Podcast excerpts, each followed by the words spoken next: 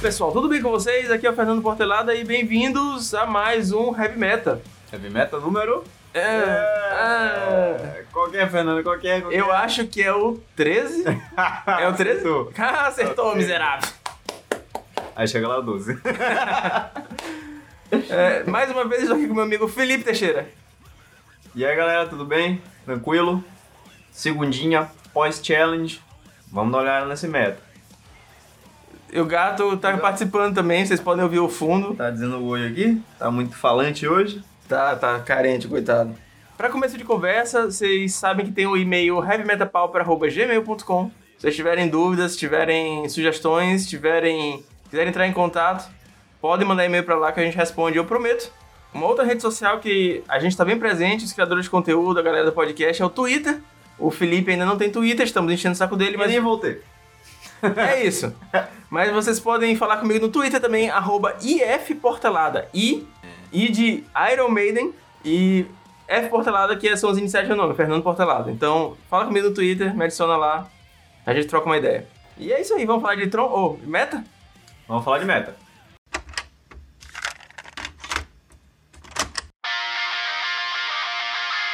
Então, neste top 8 do challenge, tivemos algumas surpresas, né? Algumas nem tão surpresas assim, mas tivemos algumas surpresas aqui.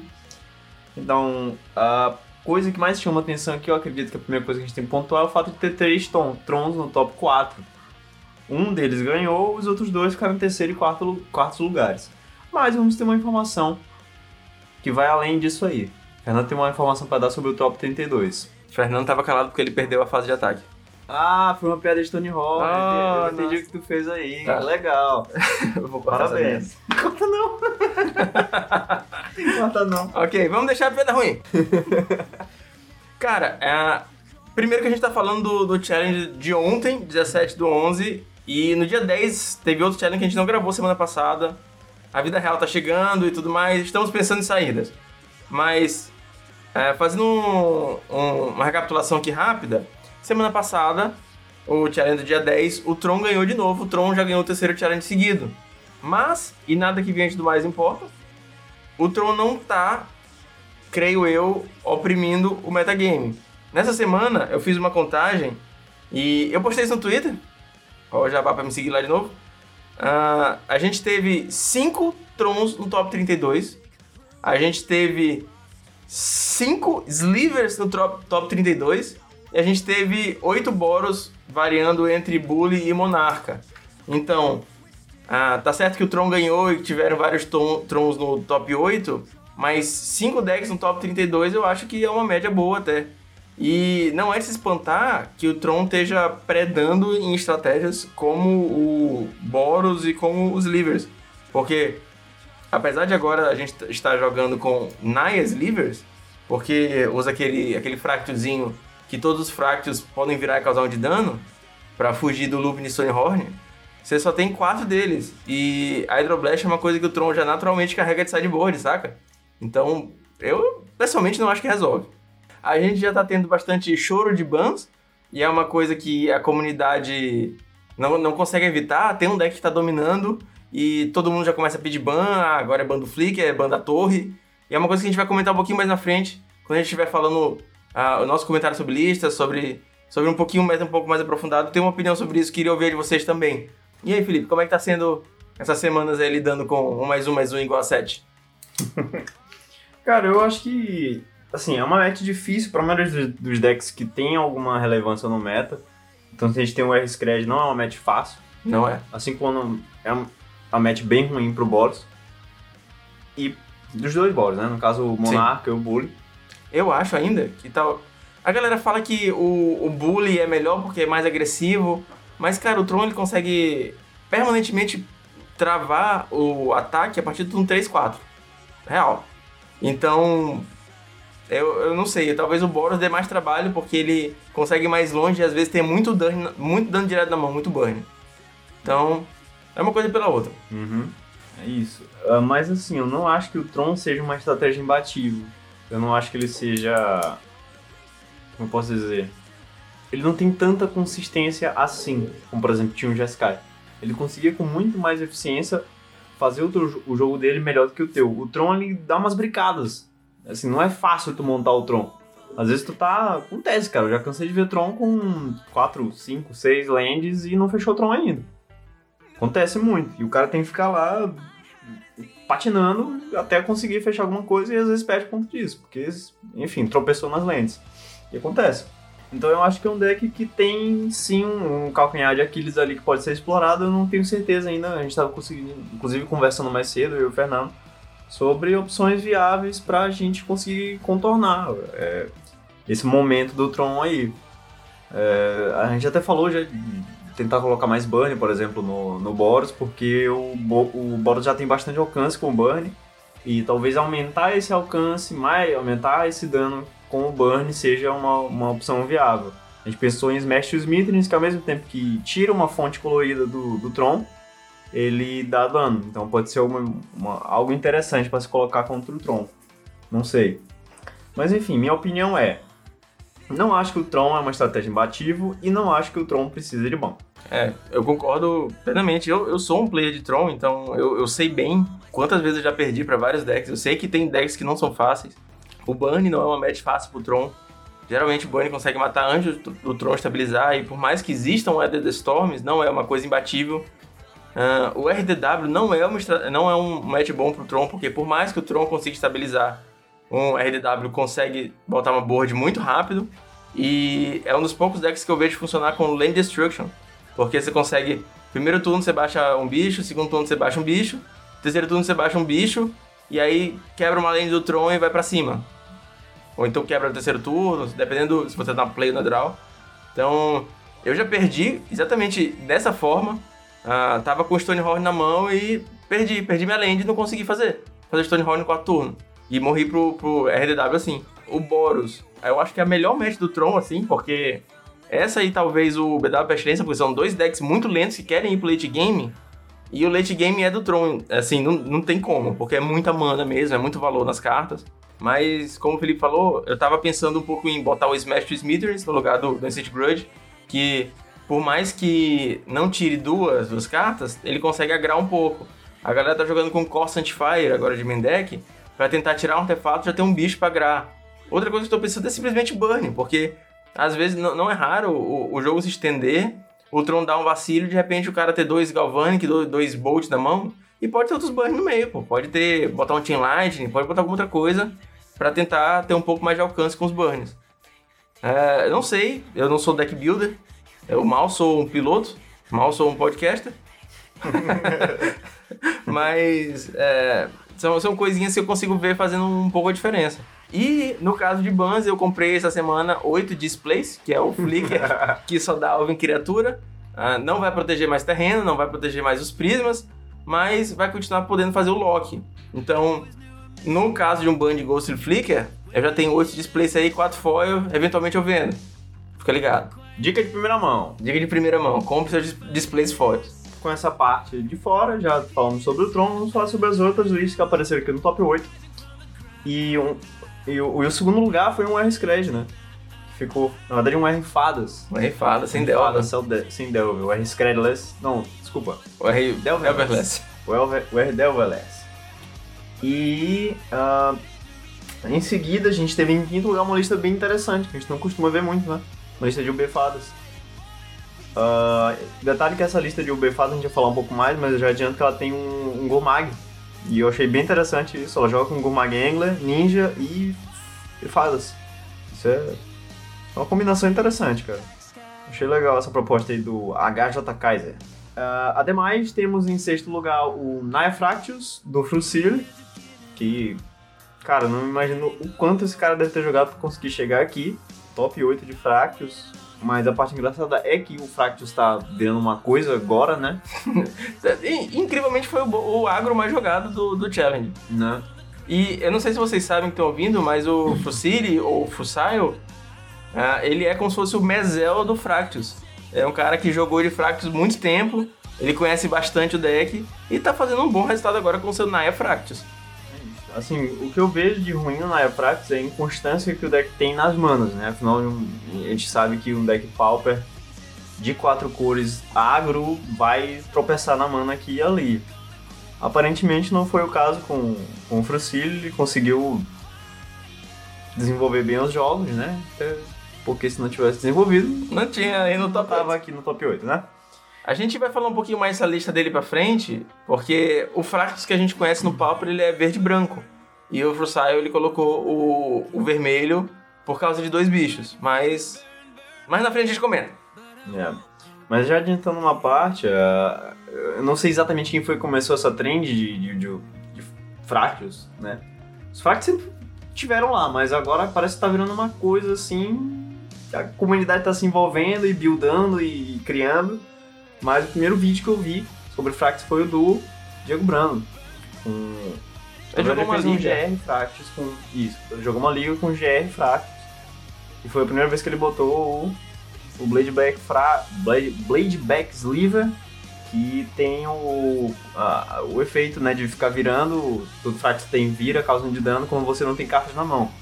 É uma carta bem forte, cara, com certeza.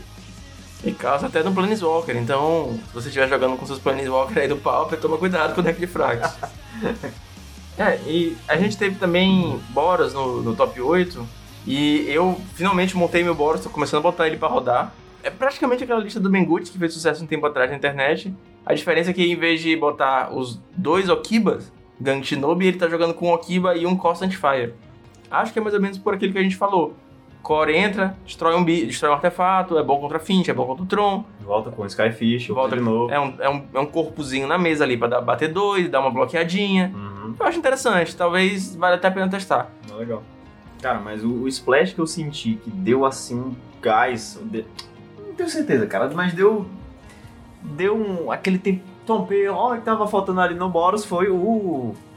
O Kiba Gang Shinobi. Cara, aquela carta quando cai, meu Deus. E mesmo quando não cai, já é um passarinho que volta pra tua mão e tu compra mais uma carta, né? Mesmo que ele Sim. morra, ele não, realmente não consiga bater.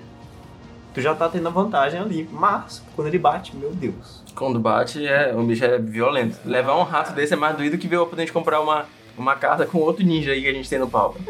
E falando em outro ninja do Pauper, Mezel fez top 8. Mezel fez top 8 com o seu Mono Mezel Blue. Exatamente, dá, dá até, até assim, cara, não precisa nem falar. É, o cara, ele tá jogando 2019.2 de Mono Blue e fazendo resultado. É impressionante. Dava pra pegar alguns players e fazer é, a cara dele nos decks. O Mezel seria o Mono Blue, com certeza. A Matônica de Boros, a Moras de BW, tipo isso. E falando em Amoras, a gente vai até falar um pouco mais depois aqui. O Amora jogou de War Blitz. Sim, segunda vez que ele tá jogando de, de Blitz, né? Ele tá jogando esses dias de, de Blitz. E é impressionante também que ele tá fazendo resultado, entrando no top 32, É. com um Blitz sem Gush, sem Gitaxian, sem Daisy. Bem interessante, cara.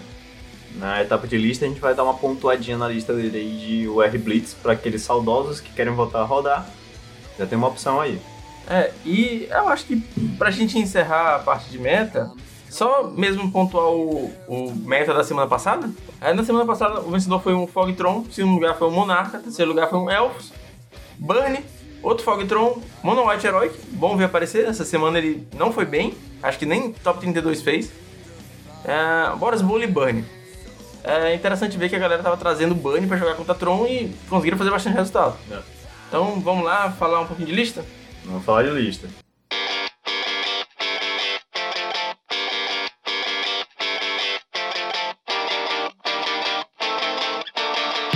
A lista do Adepto Terra de Tron, que ganhou essa semana, ela é um pouquinho diferente do que a gente está vendo. Porque o Adepto, ele tá há semanas jogando com o Tron dele, enquanto o Hellsal, o Rampius estão fazendo um Tron meio mais parecido. A diferença tá na cópia de Unwind, Unwind, que é, uma, é um counterzinho de Dominária. Custo 3, anula mágica alvo que não seja de criatura e você desvira 3 terrenos. Então, desvirar 3 terrenos no Tron é gerar 80 manas. E uma carta que a gente não vê tanta frequência que é o Rain or Revelation. A galera geralmente usa o Confuse Research, ele joga com os dois. É pra comprar mais carta mesmo. E a diferença também, onde é que ele teve slot pra botar essas coisas, foi cortando o Seagate. Ele joga com mais impulso. No lugar do, do Seagate, ele joga com impulso, que dá a seleção de cartas que ele precisa, dá, vai, acaba até mais longe. Tá jogando com mais counter no lugar do, do, do Zone Wind. E basicamente isso, é um Fogtron com um temperozinho do Adepto Terra italiano, um, um um tomato, um tom perro. Pois é, e ademais, em segundo lugar, tivemos um UR Fadas, que pelo que eu tô vendo aqui não teve nada assim de meu Deus, que novidade louca. Um Mas- exclude e um deprived main deck. Exclude um Deprived Main Deck. Só que qual que é o lance aqui que a galera tá começando a utilizar e explorar? É o loop de Deprive com Mystic Sanctuary. Eu pude testar ela recentemente no, no BDL que eu tava testando e, cara, o soft lock é, é, é muito bom. Porque todo turno tu vai ter um counter. E isso é forte. É forte mesmo. Isso é forte. Todo turno tu tem um hard counter é. Eu não sei se sou tão a favor do exclude. Talvez o segundo deprive, eu talvez preferiria. Porque é um deck que não joga com, com muita tap land. Então o segundo deprive não te, te afeta tanto assim como ah, um Boros, tem que devolver um terreno que tá virado. No, no caso do, do Betitins também. Não tem bounce, então Sei, cara. Eu acho que ele pensa no counter draw mesmo. sim. Exclude é uma carta doída, porque às vezes você joga uma bait e o cara dá um counter e ainda compra a carta. É meio chato. Não. Porque tu perdeu a carta pra tentar tirar o carro da mão dele e ele comprou outra coisa, que pode ser um carro. O Tron que ficou em terceiro lugar do Master of Seasons é o terceiro flavor de Tron que a gente tá vendo quase.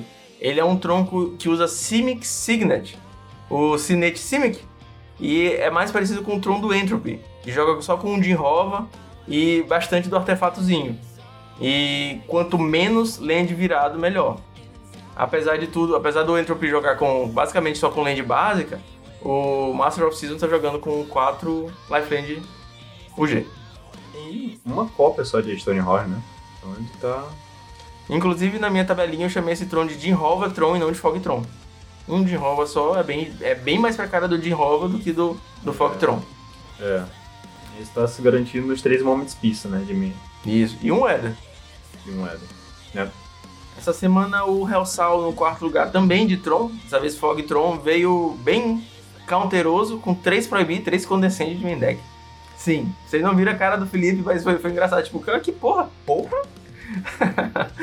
É, eu acho que é pra tentar se garantir na Mirror. É, É. provavelmente. A gente sabe que o Tron é um deck de controle que usa pouco counter, ele é mais prisão. Então, o cara jogando com 6 counter de main deck consegue atrapalhar os primeiros turnos do oponente, baixando um prisma, ou então até um condescende pra um no mapa. Saca? Tipo, pô, interessantíssimo. Legal. Adianta o teu jogo atrás do colega? E tá quebrando o trend aí, botando um Mystic Remora de side. Que isso, rapaz. Eu acho que também é pra Mirror. O cara quer botar aquele Mystic Remora assim rapidinho e comprar mais carta que o oponente, conseguindo, obviamente, fazer mais mágica. E agora vamos falar aqui do Bedel, velho. Fez resultado. O pacote de criaturas dele é bem parecido com o do R-Scred, exceto uma diferença que é o Gurmag Angler. A lista joga de Gurmag Angler, eu achei bem legal isso, porque ele tem os counters, tem a interação de ninja com as fadas e com a Agora Bolas. E além desse cara de todo, ele ainda tem o Gurmag Angler para dar pressão. Isso é bem legal. Além disso, este UB tem a resposta que o R-Scred não tem para o BW, que é a Agony War. Esse aqui consegue matar o, o Guardian o Guardian of the Guild Pact e ah, essa lista aqui joga com Ray of the Revelation de, ah, de assim de card draw, né? Porque a maioria das listas estavam rodando com Accumulated Knowledge algumas listas de OB estavam rodando com Deep Analysis. Essa tá rodando com Ray of Revelation, que na verdade é, é um draw com loot, né? Sim. Tu compra três, mas se tu descartar uma land numa mão fludada, E com basicamente tu tá comprando três. Alimenta Gourmag também, né? Isso é bem legal. Eu achei legal porque é uma coisa que a gente não tem visto muito é Gourmags. A gente tá vendo o ressurgimento do B, Uhum. mas ainda não é como era antigamente, quando o grandíssimo B2 Drops dominava o meta. Então, talvez Scred não seja mais uma mágica muito necessária. Ah, um Agony Orb acho que resolve a maioria dos casos. Um Snuff Out também, para poder fazer mais mágias, poder fazer mais Gourmags, pegar o cara desprevenido e desfigura e mata a maioria dos bichos do meta. Eu achei interessante. Pessoalmente, eu prefiro o B Delver que tá, tá voltando agora. Não fez top 8 essa semana, mas é aquela lista com Thought Scour que tá, tá fazendo mais resultado. A galera tá jogando, jogando as ligas, fez bastante 5-0 essa semana, você já deve ter visto. É um, basicamente o B2 Drops com os drops a mais aí. Chegamos então no Procile do deck de Fractus. Como a gente comentou mais cedo, é um Naya, então ele tava jogando com verde, vermelho e branco. E ele se garante nas manas coloridas através do Ash Barons mesmo e do Genhide Sliver, que todos os fracos têm vira, dá uma mana de qualquer cor. Então, são oito fontes para você achar a mana que você precisa, sendo os quatro Ash Barons e os quatro fracos. Eu acho até ok em questão de mana, eu acho que deve funcionar bem. Mas eu não sou muito feliz com esse plano do Blade Back para jogar contra o Tron. Porque, como eu tava falando, o, o Tron já é um deck que joga naturalmente com Hydroblast de, de side. Então, você consegue travar o jogo e destruir os quatro fracos que você precisa. Anular os quatro fracos que você precisa. Ele joga com Standard Barrier para tentar evitar isso. Mas no caso de um Blue Elemental Blast não salva não. No Hydroblast sim. Acho que a gente pode comentar também esse, essa uma cópia de um Sliver caçador, né? Hunter Sliver. E todos os fracos têm que provocar. Então, aquele champ block que o seu coleguinha dá, não vai mais não. Seu bichão vai passar. É isso aí. E assim, é uma lista que ela tem muita consistência, ela acaba pegando muito gás, né? Porque como a lista é só criatura e ela joga com sete cópias de. que acaba sendo uma compra, né? Um card draw. Que são três cópias de Lead Stampede e quatro de Wind Way. Basicamente tu vai comprar só criatura. E tu vai pegar muito bicho. Então uma carta custa 2, tu compra quatro criaturas, uma carta custa 3, compra 5. É super interessante. É, no melhor cenário possível. Eu fico muito, apesar de não jogar de agro, eu fico muito feliz de ver os agros voltando. Qualquer agro que, que crie um arquétipo diferente no Pauper e não fique tão, tão preso naquilo que a gente já conhece de Delver, de, de, de Tron, de, de Boros. Felipe tá puxando o rabo do gato. Qualquer deck que apareça no, no meta pra, pra variar um pouquinho, eu sou muito a favor. A gente já comentou um pouquinho da lista do Mezel, que foi em oitavo lugar, mas tem um, uma tech no side que eu nunca tinha visto essa carta na minha vida, que é o Frostburn Weird. Uh, é um bicho custo 2, é, vermelho ou azul, né? São duas manas híbridas. Uhum. 1 barra 4. Você pode pagar 1, mais uma mana híbrida, vermelha ou azul. E ele recebe mais 1, menos 1 até o final do turno. É um bloqueador bom. E eu acho que ele consegue agrar caso ele precise. Ainda, assim, me falta conhecimento para saber quais matches ele jogaria com essa carta, porque eu não sou um grande player de Delver. Nunca montei o deck, apesar de, de ter a pool. Mas, bom. Contra Stomp? Stomp, talvez. Pra segurar no chão, quando as, batinhas, as fadinhas batem por cima. Porque eu acho que o grande problema do, do, do, do Monoblue é que ele não consegue counterar o Stomp a tempo. Enquanto tu tá country, fazendo cantrip, baixando Delver e baixando as primeiras fases, pra poder gerar a board e anular as coisas que o oponente vai fazer, o Stomp já tá com a board pronta. Então não dá tempo de tu baixar as coisas, não dá tempo do Monoblue anular as coisas, né? Então ele acaba tendo que depender de cartas como o Agora of Bolas para segurar o chão, é, o Golem e no caso talvez esse Frost, Frostburn Weird para segurar esses outros agros que são mais rápidos. Acho que do oitavo nós vamos pular direto para o décimo quarto, décimo quarto para falar nosso queridíssimo Armoras 27. Armoras 27. Então vamos lá. Lista de Cunifins, né? De Werblitz. Jogando com 12 criaturas. Eu sempre achei isso bem complicado da lista de Werblitz, mas é assim que ela funciona, né? Talvez algumas com Agro Bolas.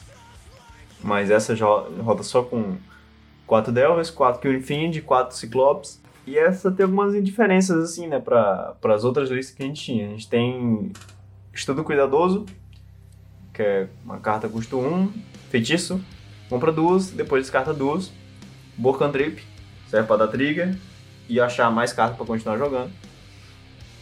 Joga com quatro cópias de cada cantrip, duas cópias de Benção do Apóstolo, três duas cópias de Brainstorm, três cópias de Dispel, dar aquela anulada e garantir que você vai conseguir combar no seu turno.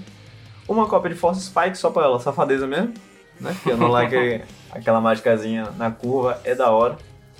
Quatro cópias de Mutagenic Growth, padrão aqui. Substituindo de Taxian Probe, ele está usando aqui uma cópia de Pick, de Espiar. Carta custa 1, instantânea. Olhe a, mágica, a mão do jogador alvo e compre uma carta. Basicamente, de Taxian Probe vai ter que pagar uma mana azul. Quatro cópias de Fúria Batalha Temu. É bastante, né? Mas eu acho que é a carta fundamental do combo, tem que ter. Duas cópias de Vapor Snag. E 18 lentes. Achei uma lista legal, cara. É, eu me preocupo só com a eficácia dela agora que a gente perdeu tanta carta azul boa é, e fazer uma parte da lista. Uhum. É, será que ela roda na mão de um player comum que não seja o Amoras? É, É, essa questão aí. Porque eu acho ela muito frágil. Eu já achava a outra bem, bem frágil, porque são só 12 bichos. Então vamos supor que você vai ter um de cada, assim, nos primeiros turnos. Uhum. E perder um dos dois bichos principais, que é o Ciclope e o cachorro. Acabou, acabou o combo. Tem que caçar a outro. E a gente sabe que o, o Pauper é um formato com mágicas muito melhores que criaturas. Então, muito parabéns pro Amoras. É um resultado muito impressionante. É bem legal tá vendo ele jogar de Blitz e tá fazendo resultado com essa lista. Mas, pessoalmente, eu acho que tem um fator player genial aí ao redor dessa lista. Não sei como é que ela sairia na mão de um, de um mero mortal. Em 22 lugar, tem um deckzinho que é um deck, é um pet deck meu e não presta, que é o B-Land Destruction. O cara conseguiu aí fazer resultado. Acredito que tem muita coisa de sorte envolvida e aquela questão do deck trap, mas é um deck que eu acho sensacional, acho maravilhoso, mas não funciona. Várias vezes já comentei, inclusive aqui no podcast, que eu jogava com esse deck e era muito fácil conseguir deixar o cara na merda e não dá pra capitalizar em cima dessa merda. Ah, eu acho que ele jogou tentando pegar vários trons desprevenido, mas as kill conditions do deck são pobres perto das emoções que os oponentes podem ter. Então é bem legal ver o B-Land Destruction jogando. Eu acho que talvez até o Mono Black Land Destruction seja uma opção mais viável, mas parabéns aí pro senhor Idae, Idav, Ida? Idavil. É I, isso. Dave W. I, Dave, é, seems like it. É. I, Dave W. I, Dave W. Então é isso, cara. Lista que deixa o cara na merda. O cara tá cheio de cocô, mas você não tem um lenço umedecido pra poder capitalizar em cima dele vendendo. Exatamente. Uma coisa que eu prometi no, no começo do episódio é que eu ia comentar um pouquinho sobre bans. Ah, a comunidade já tá pedindo bastante banimento de Ghost Flicker, inclusive alguns nomes é, mais proeminentes, como Alex Guma e Luciano Guma. Sim, estou falando com você, rasgando o Flicker no seu Twitter, safado. Ah, e a gente já comentou isso várias vezes. Ah, a minha opinião é que o Pauper não precisa de menos carta, ele precisa de mais carta. Se você banir um Flicker agora, vai entrar o Displace. Ou se você banir a torre, o Tron vai cair e vai o Monarca vai dominar. Você vai banir o Monarca, e aí o Delver vai dominar. Você vai banir o Delver, e aí o Bunny vai dominar. Você vai banir o Raio, o, o Termo Alquimista. É um ciclo sem fim. Se a Wizard não pensar no Pauper como um formato e pensar em soluções para os problemas, soluções essas que não sejam o Ben Hammer pegar o martelão e, e banir as cartas do, do Pauper, eu acho que o, o Pauper é um formato que está fadado até a morrer pela sua popularidade. Porque ele jogou vários anos ah, sem tantos olhos e agora que está crescendo de 2017 para cá, estão acontecendo essas, essas animosidades aí entre a galera que cria conteúdo, entre a galera da gringa, a galera do, do, do mall, a galera do IRL. Então, até falei brincando com, com meus amigos aqui da cidade que se continuar desse jeito, a gente vai criar nossa própria liga com nosso próprio banimento, que nem a galera do Commander fez aí na França. Porque bane uma coisa, meu amigo, não vai ter fim. Se não botar carta no formato, não vai ter fim. É isso. Depois desse desabafo e Felipe fazendo pedinhos com a mão. É, vocês não sabem o que, que eu passo aqui. Vamos falar de metal que o Felipe tem uma banda pra indicar aí pra gente hoje. Toca a vinheta.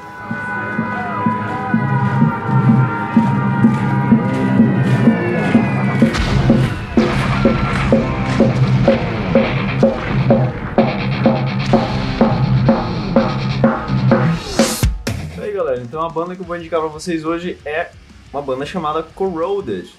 Então, a Corroded é uma banda de metal sueca, heavy metal sueco, e o primeiro álbum que eles lançaram foi em 2009, então é uma banda recente. E eu vou recomendar essa pra galera que gosta de uma banda com riffs melódicos, bem marcados, com não porradão, não é aquela porrada, não é zoado. É uma coisa bem posso dizer passada? Como chama isso? Cadenciado. Cadenciada, boa palavra, Fernando. Caralho, esse cara é formado ali também, quase. Quase. Larguei a faculdade de letras.